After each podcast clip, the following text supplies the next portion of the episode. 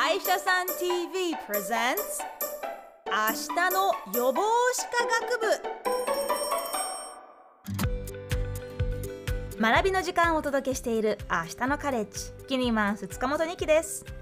ここからは歯医者さん TV presents 明日の予防歯科学部。この学部ではとても大切な予防歯科についてプロフェッショナルな方々から詳しく学んでいきます。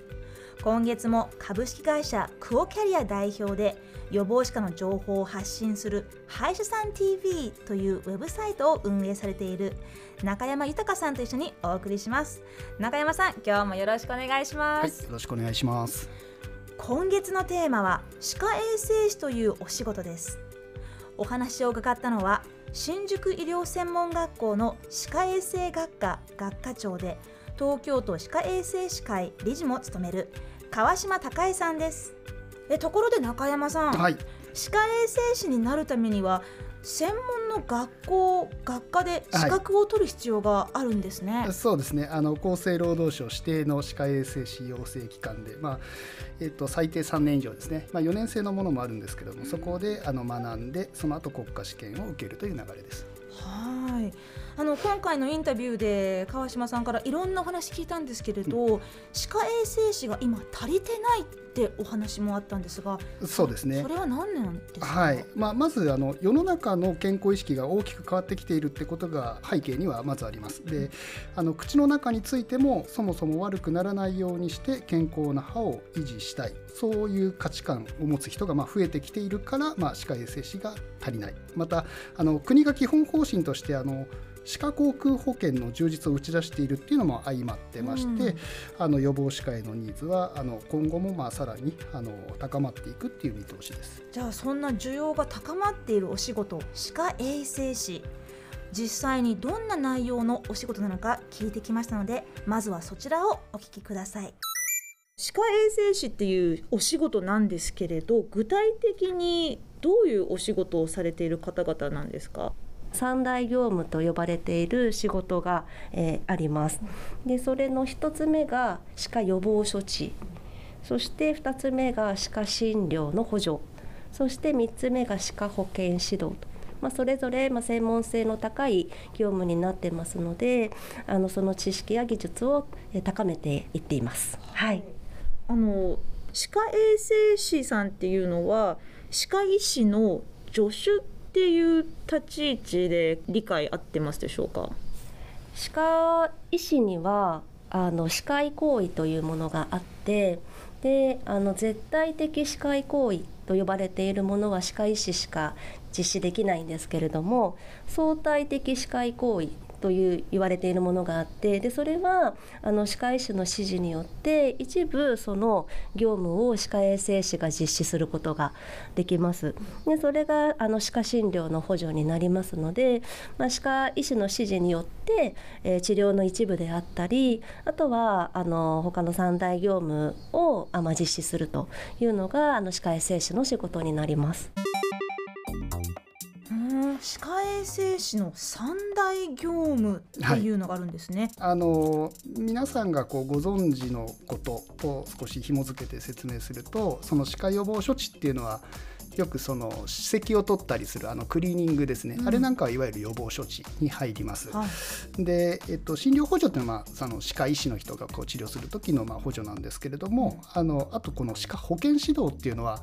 歯磨きですね、はい、えそれからあの食事の感覚をどうするかとかこういうのを食べるのは避けた方がいいとか、まあ、そういったいわゆる食事指導とかですね。そういったものがこの、えー、保健指導にあの当たります。うん。で今回私たちが新宿医療専門学校でインタビューをさせていただいた時にあの学校のキャンパス内もいろいろ見せていただいたんですけれど、うん、まあなんて言いますかその最新の機械がい。ろいろあって、はい。はい、すごく興味深くて面白かったです。そうですね、はい、あのやはりあの歯科衛生士がその担うべきその仕事というのはだんだんこう増えてきていまして、うん、確か10年ぐらい前にですねあのそもそもその、えー、専門学校で学ぶ期間もですね2年生からこう3年生に移行した経緯があります。はい、であと座学で勉強するだけではなくてその3年間の中には900時間以上のあの臨床実習もまあ含まれていますので、はい結構やることはいっぱいなんですね。じゃあ本当にもうみっちりお勉強しなきゃいけないといけないです2ね。年生の時と比較すればもうそれだけもう1年増えたわけですから、あの学ばなければいけないその、まあ、時間や内容は増えたので、まあ、事実なんですけれども取りにくい資格かっていうことでいうと、うん国家試験の合格率は毎年大体95%前後。はい、なんですね、まあ、なのであのしっかりうん。勉強さえすれば、あの取れる資格とは言えると思います。うんなるほど。じゃあこれからさらに歯科衛生士になりたいっていう人も増えてくるかもしれませんね、えー最後に予防歯科という考えが広まる中歯科衛生士のお仕事の将来性そしてその魅力について伺いましたまあ予防歯科という考え方がこれからもっともっと一般的に広まっていくと思うんですけれどそういった将来歯科衛生士のお仕事はどう変わっていくと思いますか？より口の中のえ健康を保つことが重要視されていくと思っています。ですので、まあ、定期的なクリーニングですとか、まあ、虫歯予防の薬を塗ったりですとか、まあ、歯科衛生士の三大業務である歯科予防処置について、まあ、もっともっとやることが多くなってくると思います。最後に川島さんが思う歯科衛生士の魅力ってどんなところでしょうか？まあ歯科衛生士はそれこそ口の中のことだけではなくって本当に患者さんの小さなお子様からあとは高齢者まで本当にその方の人生の全てのライフステージに関われる仕事だと思っていますので本当にあの年代関係なくいろんな方と接することができてその方の生活全てをサポートするお仕事だと思っていますので思ってます。はいなるほどあの中山さん、はい。私のあの年上の女性の友人がいるんですけれど、はあのお子さん3人もう子育てを一通りこう落ち着いたはい。段階で、まあ、20代の頃に歯科衛生士をやってたんですよ。はい。であのまた職場に復帰したんですね。そういった歯科衛生士の資格を持つ人たちが今結構職場に復帰しているっていうのも聞いたんですけれど。そうですね現在就業中の歯科衛生士ってこう14万人前後とちょっと見られてるんですけれども、あのこれ直近10年で4万人弱増えている計算なんですね。であのその底上げをしているのは年代でいうとこの20代ではなくて、うん30代40代50代の、まあ、歯科衛生士がこう職場で活躍されていて、まあ、その数が増えたからというふうに、はい、あのデータで出ています。つまりですね、はいあの先ほど新宿医療専門学校の川島先生もおっしゃってましたがあの長く働ければそれだけ患者さんの長いその人生にも寄り添えるってことですよね。あの実際に歯科衛生士はあの長く安定して働ける、まあ、仕事であることは間違いありません。ん今後どんどん人気が高まるお仕事でもあるかもしれませんね。はい今週お話を聞いたのは新宿医療専門学校の歯科衛生学科学科長の川島孝恵さんでした。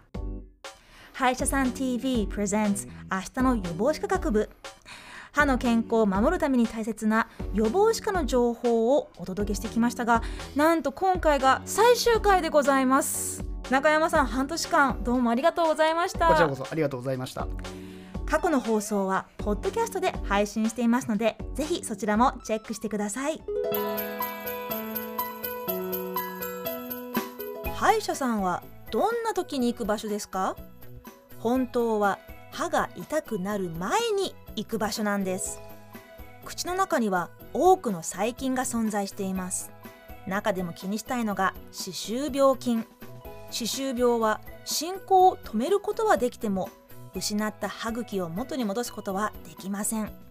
取り返しがつかなくなってしまう前に毎日のケアと定期的な検診が大切です。そこでご紹介したいのが歯医者さん TV 歯科医師や口腔ケアのプロである歯科衛生士が歯ブラシ歯磨き粉の選び方から子どもの歯並びのことまで動画で分かりやすく教えてくれるウェブサイトなんです。気になる歯医者さんにはお問い合わせや予約もできてとっても便利口の健康は全身の健康につながっているから歯医者さん TV ぜひ web からチェックしてみてください。